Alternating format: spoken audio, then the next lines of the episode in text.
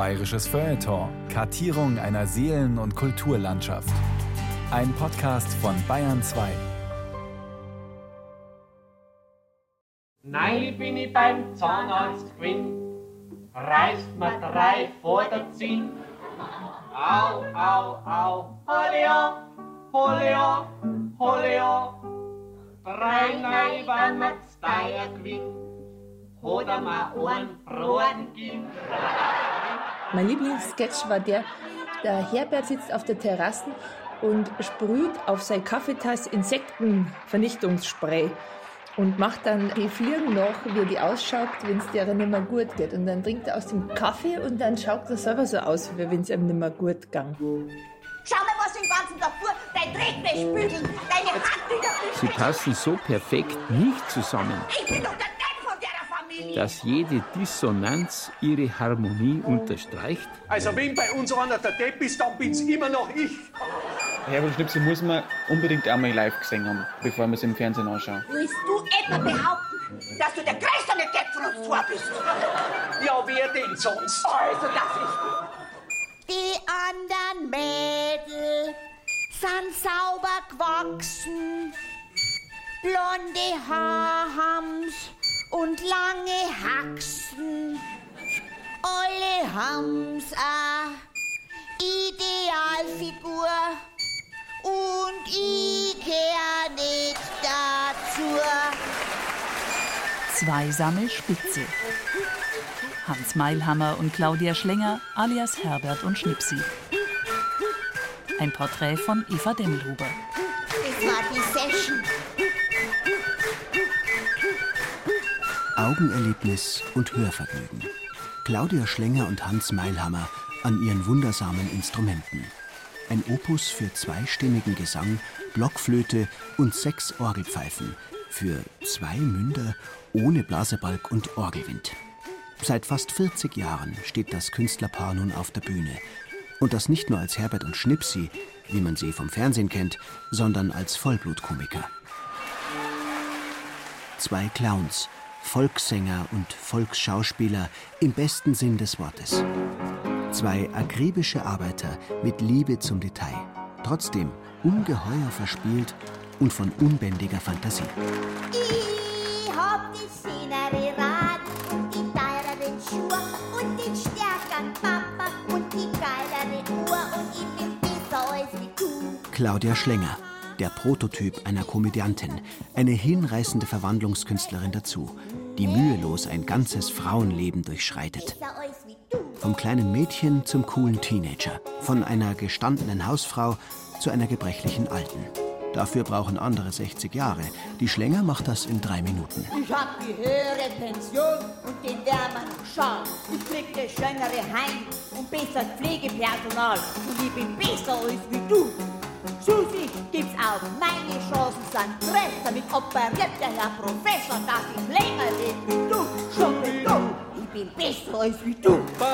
Sie kann so herrlich narrisch werden wie ein Rumpelstilz und so fein timbriert trällern wie eine Elfe. Ein Schachterldeifi, eine One-Woman-Show. Ich bin ein Versager, born to lose. Kein bisschen Glück.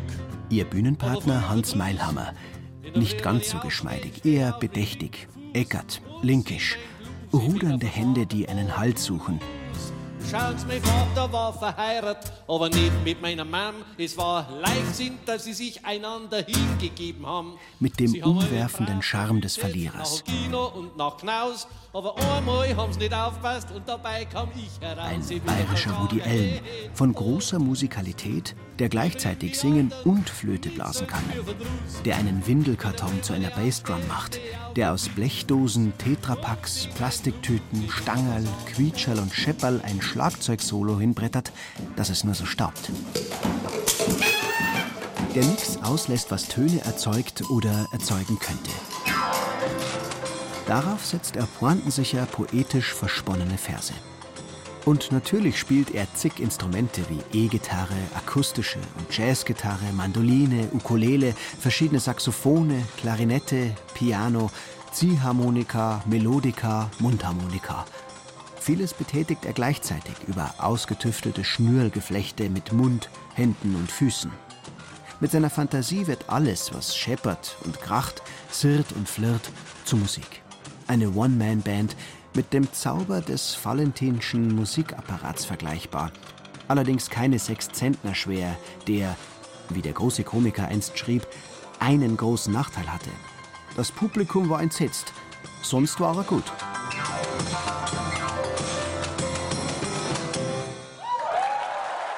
Claudia Schlenger und Hans Meilhammer, alias Herbert und Schnipsi, privat und künstlerisch ein Paar, mit unter Einschaltquoten wie die Tagesschau. Unzählig ihre Fans, Follower und Liker, unzählig ihre Auftritte. Zehnmal füllten die beiden Kleinkünstler allein mit ihrem Programm Ja was denn no den Zirkus Krone in München, wo die Beatles bekanntlich auch gespielt haben, allerdings nur sechsmal. Hier im bayerischen Las Vegas rockten die Rolling Stones, Pink Floyd, Deep Purple oder Rory Gallagher und Claudia Schlenger und Hans Meilhammer. Der erste Auftritt im Zirkus Krone damals, das war einfach ein Wahnsinnserlebnis in diesem Haus, das man ja nur als Zuschauer kennt hat. Und dann kommt man da hinter die Bühnen da und, und da riecht es nach Tiger und, und es stehen die Käfige umeinander. mein Mädel und ich.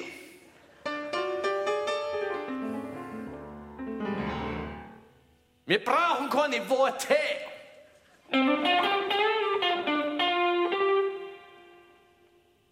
Also ich war noch nie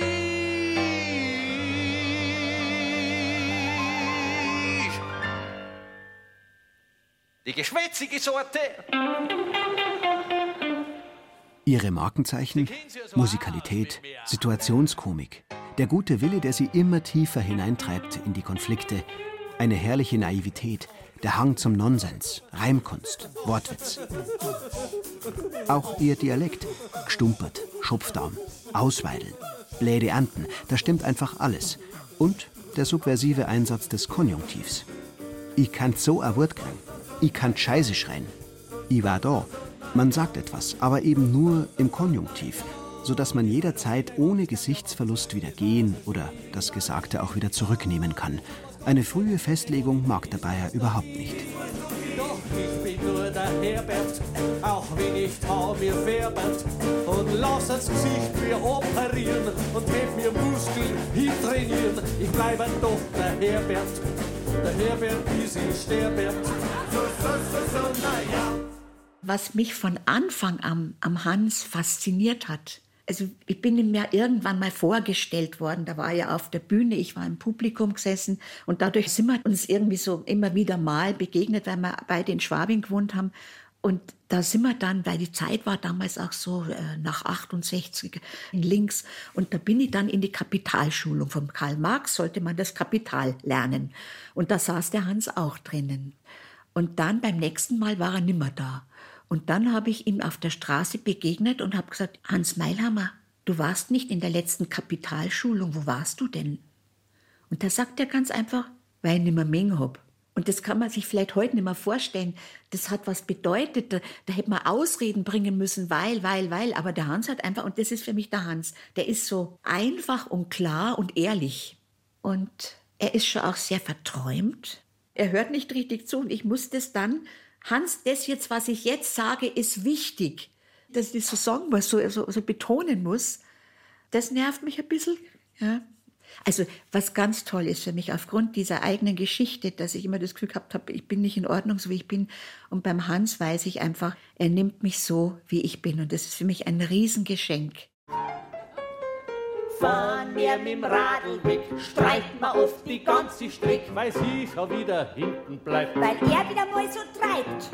Du hast ein Radl mit zehn Gängen. Du hast da keins mit zehn Gängen weg. Von wem? Claudia ist eine ganz spezielle Mischung aus einerseits sehr ruhig, zum Teil sogar regelrecht zurückgezogen und andererseits dann wieder ganz stark nach draußen verbunden. Sie kann völlig unvermutet über irgendwas lachen, was sie irgendwo sieht. Sie kann auch ganz schnell von irgendwas so betroffen sein, dass sie sich ganz schwer tut, das wieder rausfindet. Also für mich ist eigentlich eine von den Hauptwahrnehmungen bei ihr so ein ganz starker Wechsel. Ich sage manchmal zu ihr, bei dir habe ich alle Frauen dieser Welt in einer. Äh, für mich kann es schon anstrengend sein, dass man so leicht einmal irgendwie das falsche Wort erwischt.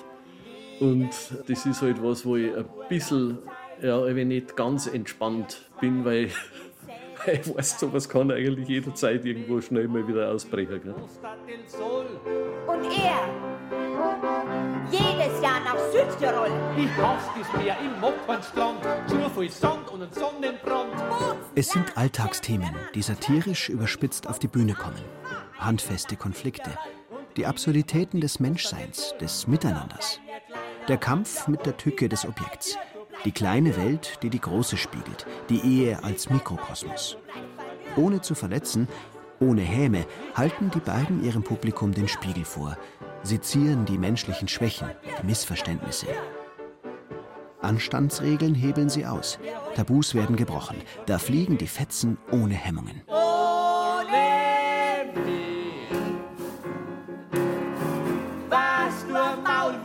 Der kein Wurm findest, ohne mich. Hilflos wie der Schoß im Sturmwind, ohne mich. Für das Publikum hat das kathartische Wirkung. Eine Geschichten, eine Sketche, die spielen, sind einfach aus dem echten Leben. Mit dem kann sich jeder identifizieren. Wenn jetzt da Paare drin sitzen, dann will die Frau Mann aufhauen und sagen, schon her, wie bei uns. Martin Frank, Niederbayer und der Generation zugehörig, die mit Herbert und Schnipsi aufgewachsen ist, wie etwa Hannes Ringelstetter oder Comedian Michael Mittermeier, der mit seinem Bruder die Sketche daheim nachgespielt hat. Oder die Kabarettistin Martina Schwarzmann, die besonders das Authentische von Meilhammer Schlenger schätzt. Motto: Zwei wie du und ich. 2002, da bin ich in Köln in Comedy-Schule gegangen. Und dann äh, bin ich von Köln mit dem Zug nach Minga gefahren. Und da habe ich Claudia und Hans sitzen sehen. Und das Gute ist ja, weil die immer zu zweit unterwegs sind. Also wenn ich jetzt einen allein getroffen hätte, war ich mir wahrscheinlich nicht sicher gewesen. Aber wenn man beide sieht, dann weiß man ja, das kann es bloß sein. Und äh, das Schöne ist, dass die privat ja auch so ähnlich sind wie auf der Bühne oder eigentlich sehr ähnlich. Und das ist dann gut, wenn man jemanden trifft, den man schon so lange kennt, weil man kennt ihn zwar bis dahin noch nicht persönlich, aber irgendwie kennt man doch. Und Stefan Otto aus Dingolfing. Es war einfach brutal lustig und weil es halt bayerisch war. Das hat uns besonders gut gefallen. Und wenn wir jetzt irgendeinen Sketch nachgespielt haben, so oft zurücklaufen lassen auf der VHS und dann nachgeschrieben und wieder zurücklaufen lassen und haben wir selber so eine Gaudi gehabt. Und das hat die Leute recht gefallen. Also wir waren schon ein bisschen so die Dingolfinger Herbert und Schnipsi. Also das darf man schon dazu sagen. Heute steht der Schreiner als Musikkabarettist selber auf der Bühne. Das Waschbrett von Hans Meilhammer, das er sich nachgebaut hat, spielt er immer noch. Bayern ist also längst verherbertet und verschnipsit. Sogar der Pfarrkirchner Stadtweiher. Da schieben sich unter der Namenstafel Herbert und Schnipsi majestätisch zwei Schwäne vorbei. Zwei Trauerschwäne. Ich hab Fasten gebrochen. Du hast doch gerade erst angefangen mit dem Fasten. Ja, aber ich war halt beim Schwimmen. Ja, schon wieder Bewegung, das gehört ja dazu. Ja, aber wie ich im Wasser war, da habe ich die Beringers am Ufer stehen und Anden fuhren und da habe ich so einen Appetit gekriegt. Und dann bist du sofort zum nächsten Kiosk gerannt und hast dir eine Wurstzimmer gekauft. Nein, das war ganz anders. Du, Hans, wie ich da im Wasser war, da ist direkt so ein Bröckel Brot an meinem Mund vorbeigeschwommen. Und dann habe ich nicht anders gehen und hab geschnappt und geschluckt. Du hast die Antens Brot weggefressen. Das war so knusprig. War das noch knusprig da im Wasser? Das erste Breckerl nimmer, aber die anderen habe ich gleich direkt aus der Luft erwischt. Ein weiteres Erfolgsgeheimnis: Nie lässt das Komikerpaar die Dinge ins Tragische stürzen. Das blitzt nur manchmal auf. Es gibt immer ein Happy End. Das Bedrohliche, das Karl Valentin etwa in seinem Film Die Erbschaft zeigt, die bittere Armut, gibt es bei dem Komikerpaar nicht. Claudia Schlenger und Hans Meilhammer setzen immer auf eine Lösung, auf das befreiende Lachen. Das Lachen spreche ich heilig, heißt es bei Friedrich Nietzsche. Ich war ein Einzelkind und wenn dann ein Krach war zwischen meinen Eltern, dann wurde tagelang oft geschwiegen und ich saß als Kind dazwischen und wusste nicht, wann reden die wieder miteinander, wann ist wieder alles gut. Und manchmal denke ich mal schon, weil bei uns auch sehr viel gelacht wurde. Der Papa hat dann wieder erzählt, wenn man begegnet ist, hat den nachgemacht, dann war die Welt in Ordnung, wenn gelacht wurde. Und ich glaube, darum bin ich auch so in dieser Komödie gelandet. Ich bin so glücklich, wenn die Leute lachen. Gell? Also Humor hat zum Beispiel bei uns in der Familie eine ganz wichtige Rolle gehabt, gerade weil meine Eltern sich so leicht irgendwie, ja, weil sie in sowas Muffigs gerne mal reinkommen sind. Und eine schöne Fernsehsendung zum Beispiel oder ein Besuch von meiner Tante Luise, das hat uns einfach so rausreißen können. Das hat irgendwie alles aufgelöst, das hat die Welt einfach zu einem schönen Ort wieder gemacht. Und wenn ich mir es von daher anschaue, dann denke ich mir, ja, es ist einfach wert, in dieser Branche zu arbeiten und die Leute so ein Stück Sonne zu liefern, sozusagen. Hans Meilhammer 1951 in Pocking geboren. 25 Kilometer südwestlich von Passau. Der Vater ein Holzhändler, die Mutter eine Masseurin, die in Bad Füssing arbeitete. Eine kleine Stadt, niederbayerisch karg, ehemals Hauptstadt der Rottaler Pferdezucht, landwirtschaftlich geprägt. Viele Handwerksbetriebe und einen sehr aktiven Faschingsverein gab es damals schon. Und das legendäre Café Riermeier, in das in den späten 50er Jahren illustre Gäste aus Bad Griesbach kamen. Da Meilhammers Eltern mit dem Holzhandel eine Pleite hinlegten, war es ihnen nicht so recht, dass der Sohn unter die Leute ging, nicht, dass er ausgefragt wird. Neben der Schule waren also Haus, Werkstatt und Garten der Kosmos, in dem der kleine Meilhammer seine Entdeckungen machte. Außerhalb des Grundstücks war Deutschland. Wie er einmal erzählte, drinnen war er. Als Kind war ich ganz viel krank. Da habe ich Asthma gehabt. Und bin dann wieder ein paar Tage rumgelegen und weiß einfach nur das Geräusch, wie laut das Pfiffer hat und graselt da drin. Und das hat mich natürlich schon viel isoliert, weil ich dann wieder ewig nicht in der Schule war. Dafür habe ich daheim gern Musik gemacht. Ich habe Gedichte geschrieben, ich habe bastelt. Ja, ich habe lange Zeit meine Mutter ein bisschen als Feindbild eigentlich gepflegt in meiner Kinderzeit. Und dabei im Nachhinein eigentlich erst entdeckt, was die damals alles gemacht hat, um mich zu fördern. Sie hat mir ein Buch gekauft, so ein blauer Plastikeinband, kariertes Papier, inzwischen recht vergilbt. Und da habe ich meine ganzen Gedichte eingeschrieben, ab dem Alter von acht Jahren bis zum Abitur. Jetzt lese ich aber mal eins, das habe ich mit acht Jahren geschrieben und das hat geheißen Langer Reim. Da ist eine Sau und diese Sau, die gehört einer Frau und diese Frau, die wohnt auf der Au und auf der Au wachsen Blümchen schön blau, diese Blümchen schön blau, die pflückte die Frau und gab sie der Sau. Ich habe gute Noten gehabt und war also Klassenbester. Das steht dann zum Teil in die Zeugnisse da drin.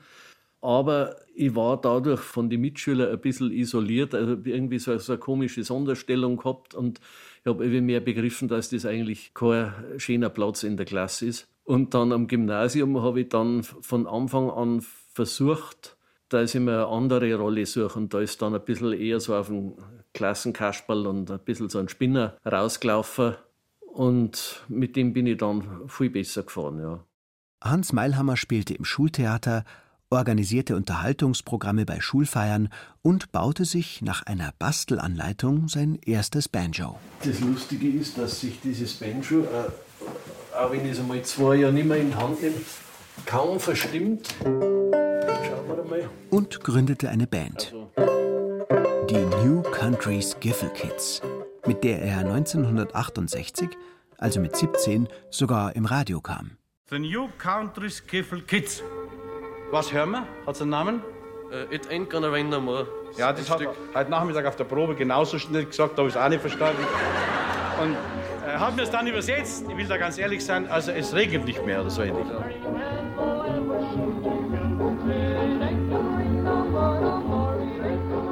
Das Eigenartige war, ich war schon schüchtern, lange Zeit sogar ganz furchtbar schüchtern.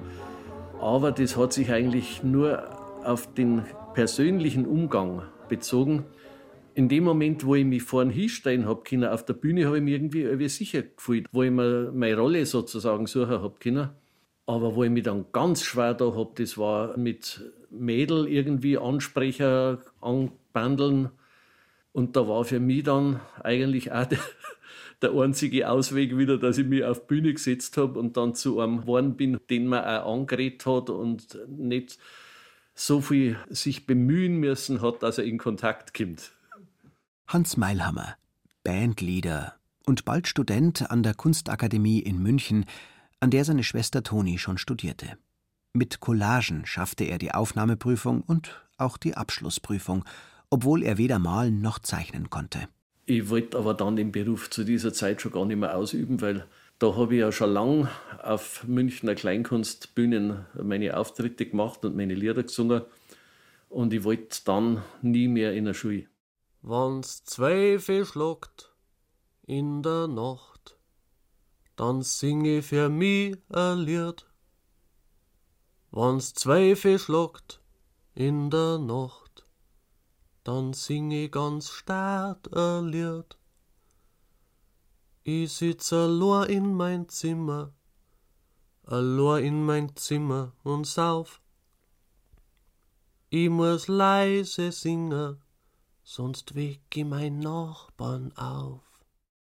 Und als diesen skurrilen, eigenwilligen Liedermacher und Mundartpoeten lernte Claudia Schlenger ihren Hans kennen.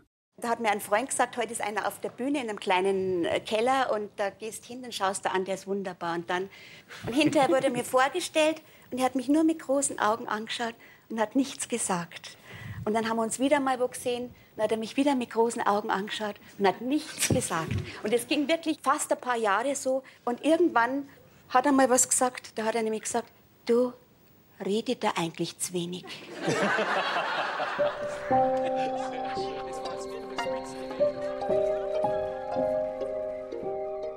Claudia Schlenger, 1947 geboren im idyllisch gelegenen Bad Tölz, in dem der Tourismus in voller Blüte stand, im Heimatstil herausgeputzt von Gabriel von Seidel mit vielen mondänen Urlaubsgästen aus dem hohen Norden.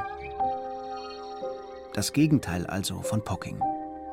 Auch die Nazis wussten die einmalige Lage zu schätzen.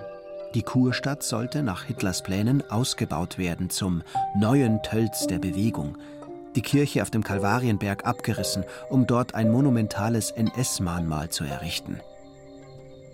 Vater Schlenger war Polizist, die Mutter Hausfrau. Man wohnte in einer Mietswohnung im Dachjuche des Landratsamts mit einem Badezimmer, das am Wochenende sogar der Herr Landrat mit zu nutzen pflegte.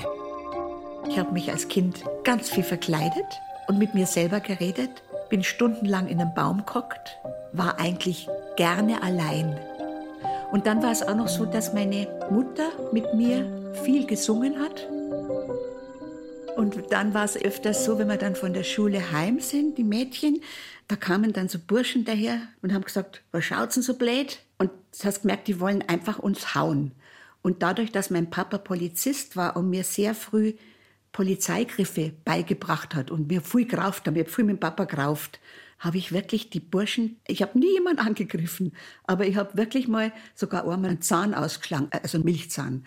Also ich wurde nie geschimpft, ich habe schon gemerkt, dass er irgendwie auch stolz war, dass er so eine Tochter hat, die wehrhaft ist, obwohl ich sehr klein und dünn war, aber ja. Und auf der anderen Seite war es schon also in dieser eher engen Kleinstadt, was sagen da die Leute dazu?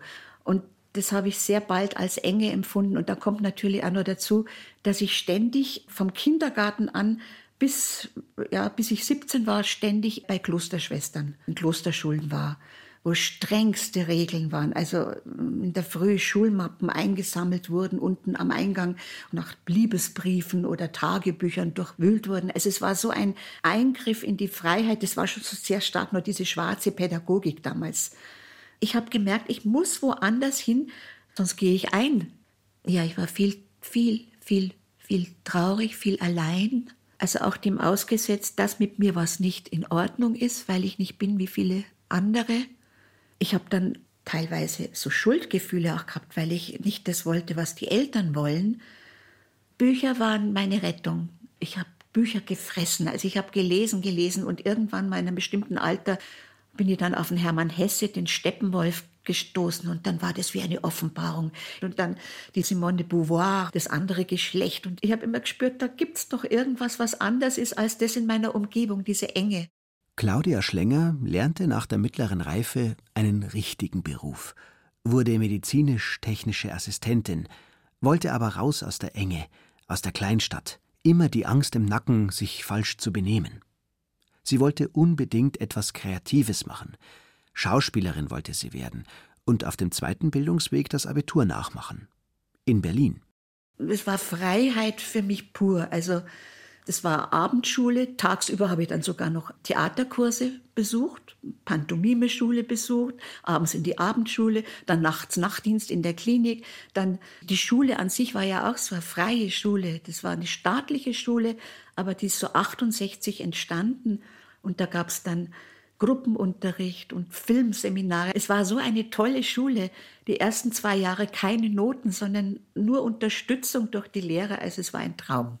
Und da war der stille Mann aus Pocking schon an ihrer Seite.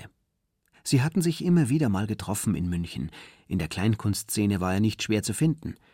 1977 ging Claudia Schlenger also nach Berlin, jobbte am Wochenende im Krankenhaus, unter der Woche ging sie zur Schule. Hans folgte.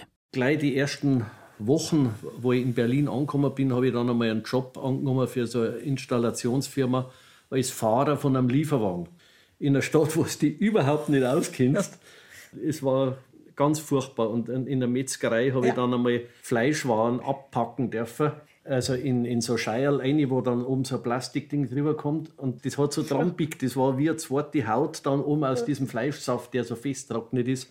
Und dann weiß ich ja, wenn, wie der die Metzger dann wieder in den Wurstkessel gelangt hat, dann hat man eine Wurst so unter den Nasen gehalten und hat gesagt, hier, bei uns braucht keiner zu verhungern. Und ich habe einfach keine Wurst abgebracht, äh, solange ich da drin war. Und ich habe, ich hab, weil ich ja auch was dazu verdienen musste, ich habe dann zum Beispiel in der Metzgerei putzt. Das kann man sich nicht vorstellen. Dieser fettige, blutige Boden und dann diese Pfannen, wo das Zeugs drin war. Es ist einfach nicht rausgegangen. Ich habe bürstelt und bürstelt. Und dann habe ich zu ihm gesagt, wie er gesagt wann kommst du denn morgen wieder? Dann habe ich gesagt, ich komme nimmer. Wir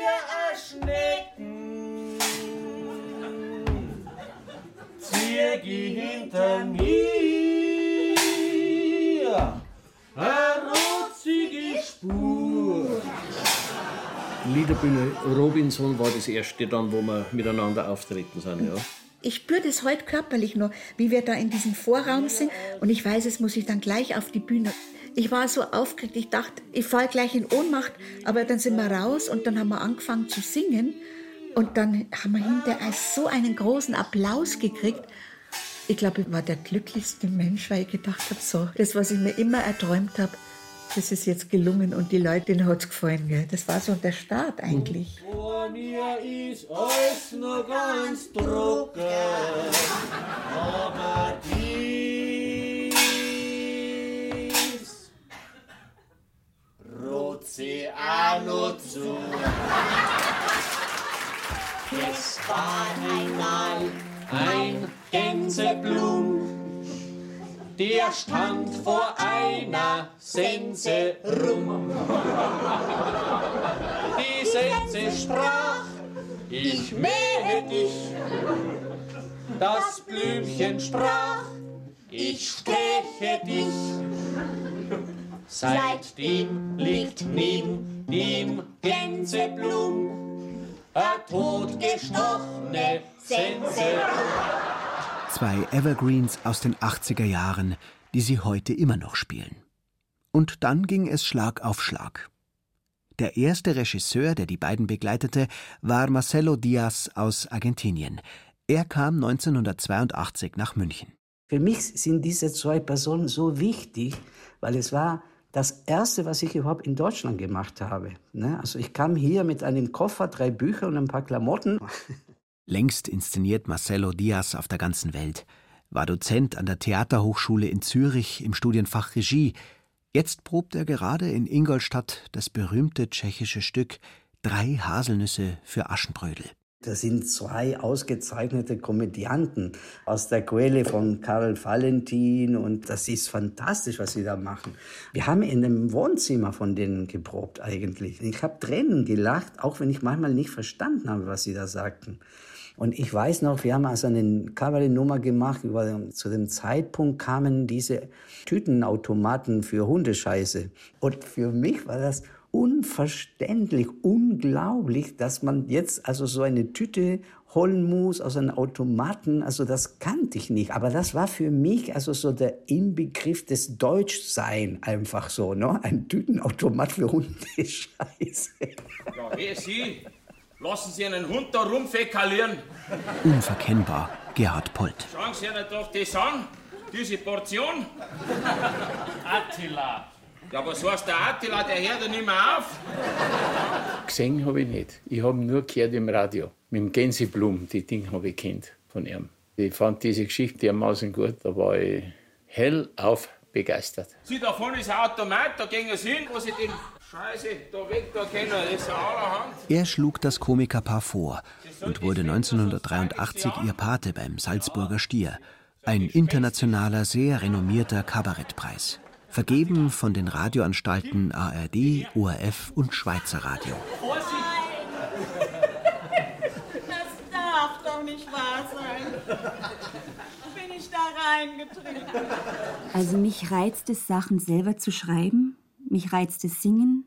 Und ich kam dann von Berlin nach München und da hat sich einfach angeboten, mit dem Hans zusammenzuarbeiten, weil ich wollte in München wohnen. Und dann haben wir es probiert.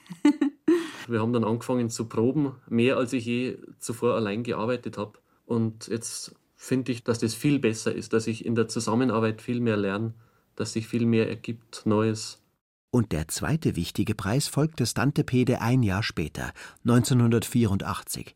Der Deutsche Kleinkunstpreis, der Förderpreis der Stadt Mainz. Also geehrt waren wir. Ja. Wir singen jetzt ein Lied über Erziehung. Das Lied ist besonders denen gewidmet, die von Erziehung schon mal was gehört haben.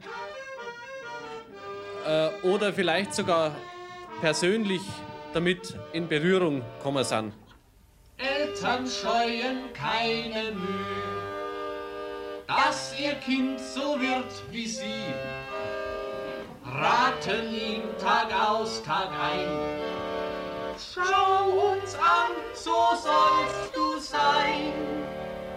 Doch das Kind ist auch nicht blind, sieht auch Leute, die anders sind, bis es eines Tages entdeckt, was in Wahrheit in ihm steckt. Dieses zeigt uns ein Vergleich aus dem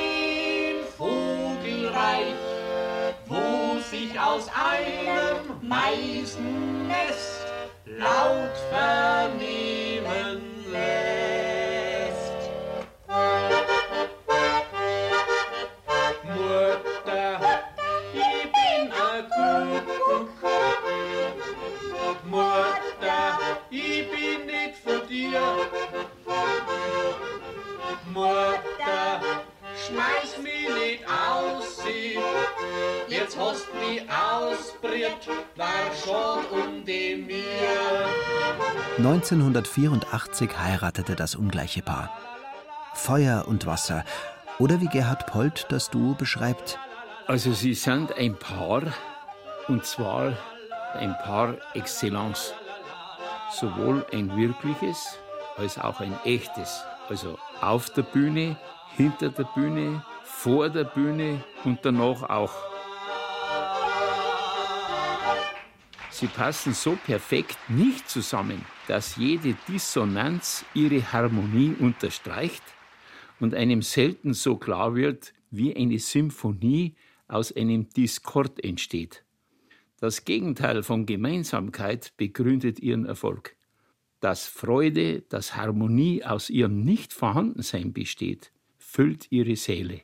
Szenen einer Ehe kenne ich schon, zum Beispiel vom Strindberg oder von dem, wie heißt der Bergmann, aber da habe ich eigentlich nie so lachen müssen. Am liebsten gangen die jetzt ins Bett.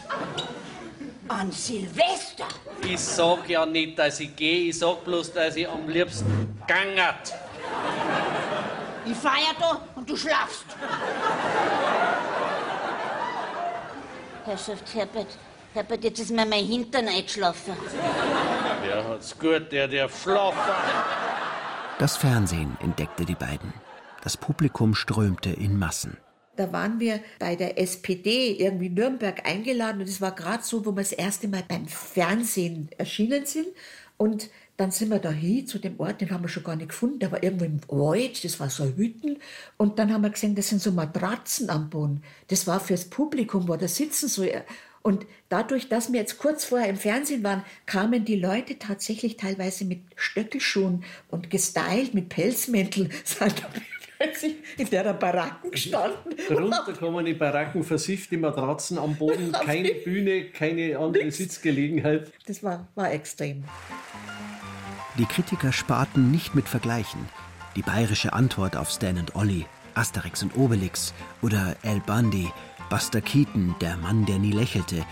Doch ihre ganze Vielfalt zeigen die beiden live auf der Bühne. Gerade beim Fernsehen, da hat es auch Nummern gegeben, die nur einem von uns gefallen haben und der andere hat halt dann trotzdem mitgespielt. Und da war nicht immer der Anspruch, dass jeder von uns zwei jetzt hinter derselben Nummer so stehen muss. Man musste halt innerhalb kurzer Zeit so und so viele Sketche oder auch ganze Drehbücher fertig haben. Aber bei der Bühne haben wir irgendwann angefangen, dass wir gesagt haben, weil man so ein Programm drei Jahre spielt, dass es beiden gefallen soll. Also dass nicht einer, weil ich habe das manchmal schon erlebt, dass ich mich auf eine Nummer eingelassen habe, die jetzt nur am Hans gefallen hat und mir einfach, ja, ich bin ein bisschen so, teilweise so Rampensau, ich höre, dann lachen sie da, reagieren sie da und wenn sie lang nicht reagieren, dann leide ich drunter. Und da war es schon so, dass ich dann gesagt habe, Hansel, ich will das nimmer, also dass wir uns einigen, er muss nichts spielen, drei Jahre lang, was ihm nicht gefällt und ich umgekehrt auch nicht, sondern dann schreibt man einfach noch was Neues, was uns beiden gefällt. Ja. Fallen schon wieder die Augen zu. Ich geh vor mich hin auf der Avenue.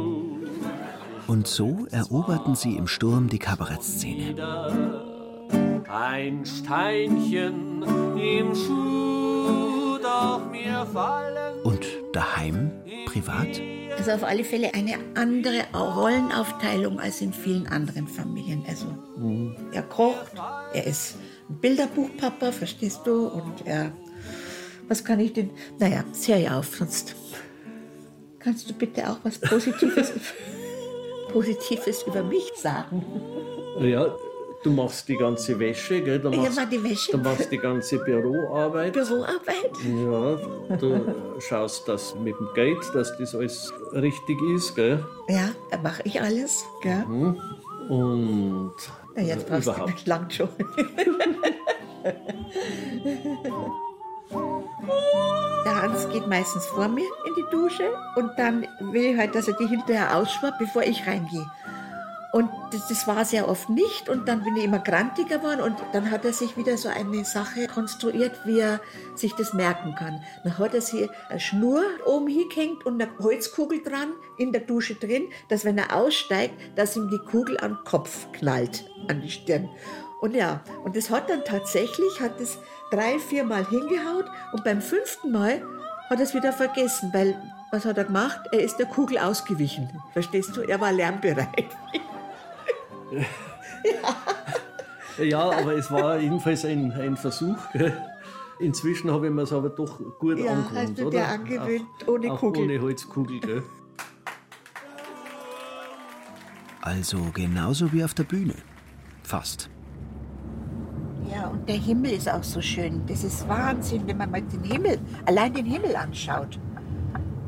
So, sag mal, liegt es daran, Hansel, dass der Himmel inzwischen schöner geworden ist Auf oder dass wir Fälle. älter geworden sind? Immer schöner wird er. Schau mal, diese Farben, das ist ein Wahnsinn, gell? Das ist für mich immer wie so eine Einfahrt in eine eigene Welt dahinter nach Satzenberg. Versteckt hinter ein paar alten Buchen geht's hinein in die Schlängersche Meilhammerei nach Satzenberg. Ein kleiner, verträumter Weiler auf einem der vielen Hügel zwischen Inn und Rott in der niederbayerischen Toskana. Berg, Baum, Haus und auf der nächsten Kuppe wieder. Dazwischen spannen sich kleine Bauernwälder, Wiesen, Apfelbäume und Felder über die Buckel, in den Senken ein paar Häuser. Bevor die Satzenberger Anhöhe sich Richtung Inntal neigt, liegt das kleine Reich. Ein altes Bauernhaus. Vorm Haus in Kisten verpackt die Apfelernte. Hinter einem Steckerlzaun der Garten, der nach vorne offen ist, seitlich vom Wald begrenzt. Spalierobst, Birnen, Aprikosen, letzte Weintrauben. Ein zugewucherter Pavillon. Viele Äckerl zum Sitzen, Schauen, Träumen und Grübeln. Auch Streiten natürlich. Nistkästen, Vogelhäuschen. Eine Wäscheleine baumelt zwischen farbigen Pfosten, die wie bunte Mikado-Stäbchen eines Riesen in der Wiese stecken. Buchs und Rosen, Sträucher. Ein mit leichter Hand wohlgeordnetes Durcheinander. Rustikal wirkt hier gar nichts. Alles ist speziell in der meilhammerischen Schlängerei. Ja, wir, wir wohnen direkt am Waldrand. äh, Und da äh, hört man natürlich dann schon auch einmal diese äh, romantische Waldesstille in, in Form einer Motorsäge. Wenn Sturm kommt, dann wackeln die Bäume ganz wild und gleichzeitig habe ich den Eindruck, der Wald, der umarmt uns, der schützt. Siebenschläfer, Mäuse werden ausgebürgert nach Österreich. Zehn Kilometer weit nach Braunau, über den Inn, sonst finden sie wieder heim. Stadis, wenn Mama nicht da ist, sagt der Sohn Simon Meilhammer früher immer, wenn Claudia Schlenger in die Großstadt geflüchtet ist. Ich habe immer einen Koffer stehen gehabt an Ja. unserer Haustür. Wenn wir gestritten haben, habe ich auf den Koffer gezeigt. Und, und dann bin ich auch ab und zu losmarschiert. Und dann kam er hinterher und hat gesagt, bleib doch da, komm jetzt. Und dann bin ich wieder umgedreht mit meinem Koffer und dann war wieder Versöhnung. Und einmal war es so, ich bin wieder nach dem Streit mit dem Koffer davon, bin schon vorne an der Kurve und denke mir, wo- wann kommt denn der jetzt endlich? dann bin ich bis zum Bahnhof mit dem schweren Koffer und der kam nicht. Und dann bin ich Telefonzelle und gesagt, du, ich, ich stehe am Bahnhof, ich, ich hab dich gerade verlassen, gell? Und dann hat er gesagt, er hat gar nicht gemerkt, dass ich weg bin. Er hat gemeint, ich bin oben im ersten Stock. Im Haus ein Kachelofen, kleine Doppelkastenfenster mit Steinen, Puppen, Glas. An verkehrsreichen Ecken wie am Eingang zur Küche viele Pickerl und Papperl, Apotheke, Brot, Milch steht drauf. An einem Schnürl baumelt ein Kugelschreiber, allzeit bereit für Notizen, um im alltäglichen Wahnsinn zu überleben. Bücher, Platten, ein Klavier und mehrere Gitarren, ein Abenteuerspielplatz für das Zusammenleben.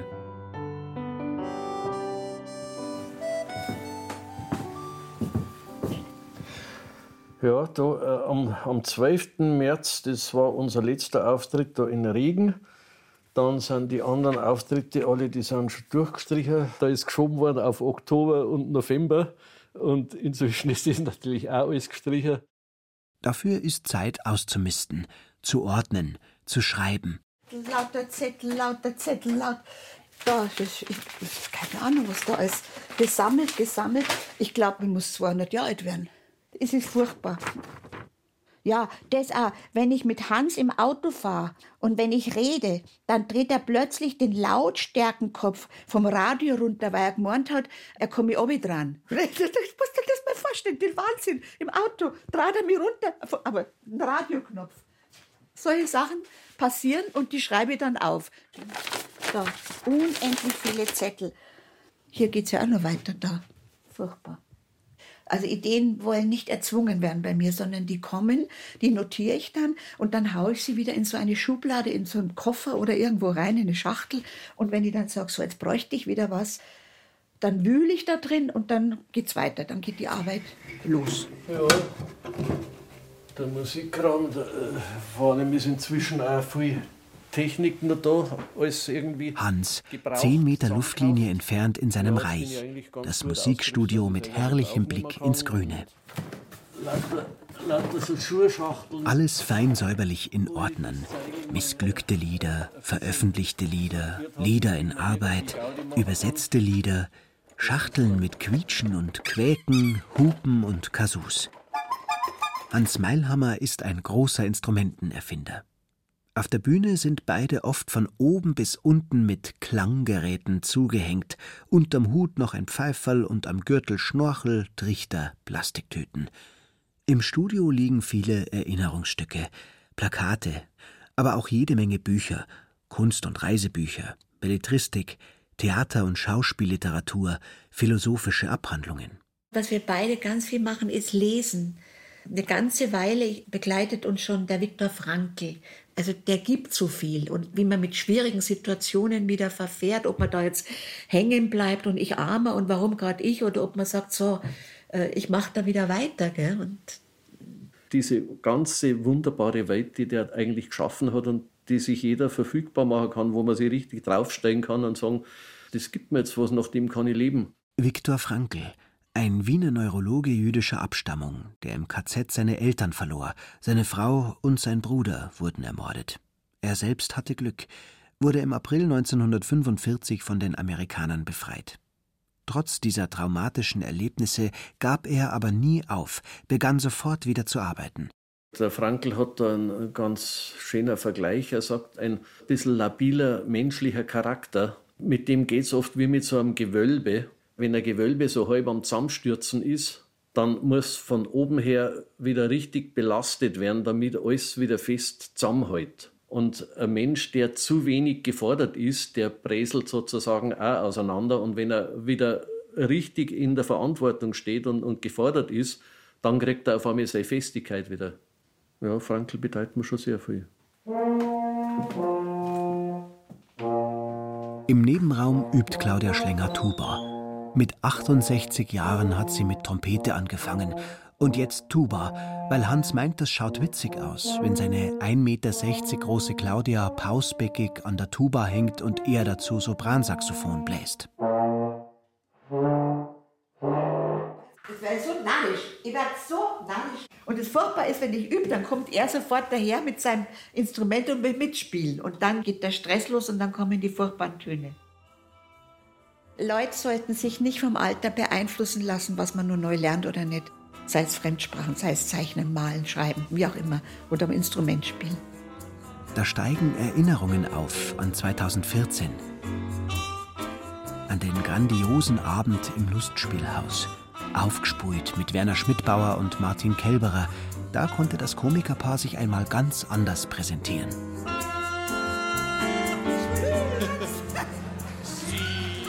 Weltpremiere.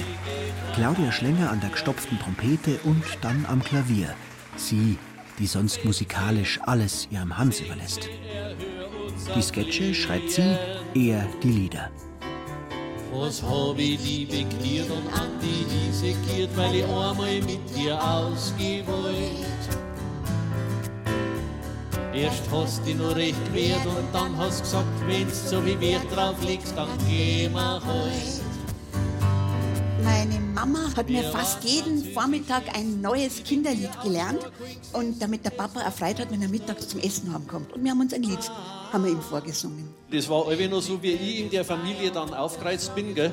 Beim Abspülen, beim Abtrocknen ist da gesungen worden. Gell? Da ist, hat es nicht geheißen, beim Singen aufgespült, sondern abgespült.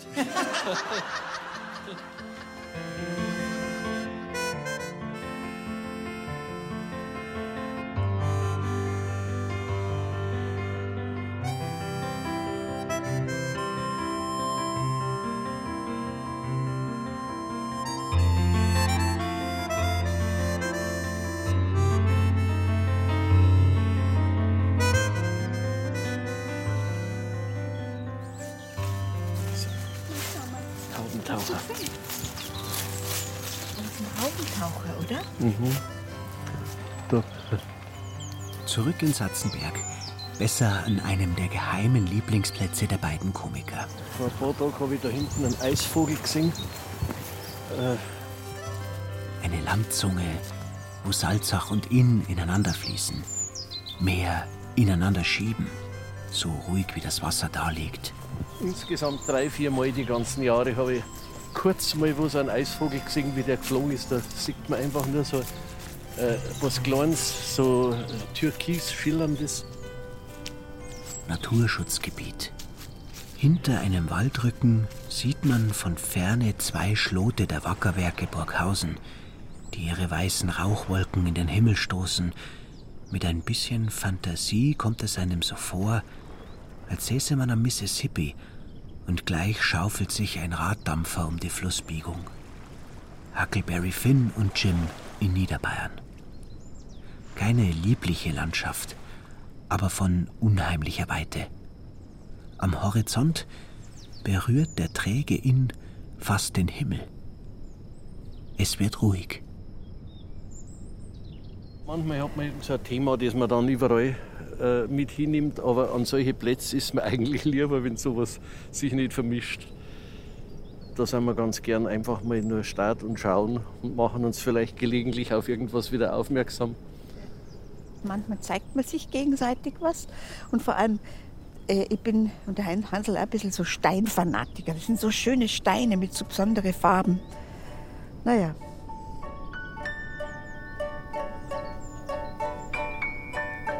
Der Herr Meier tanzt gern nackert im Schnee, weil er da spürt, dass er irgendwie was Würdiges hat.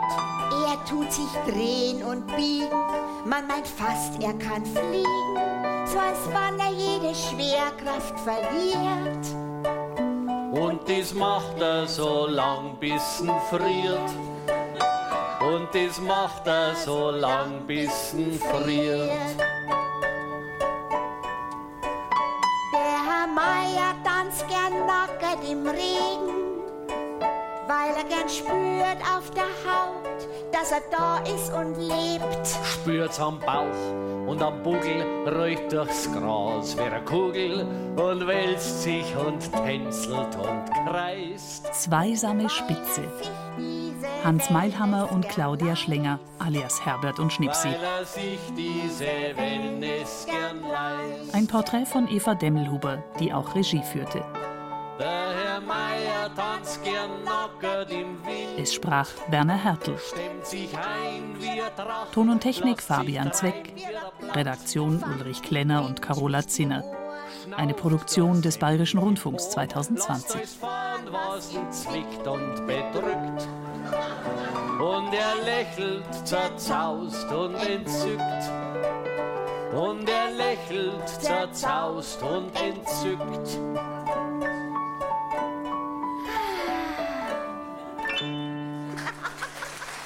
Ich habe mir eh schon mal gedacht, wir könnten uns gegenseitig auch mal eine Laudatio halten, oder? Er mir und ich ihm. Ja, du, erst einmal vielen Dank, gell?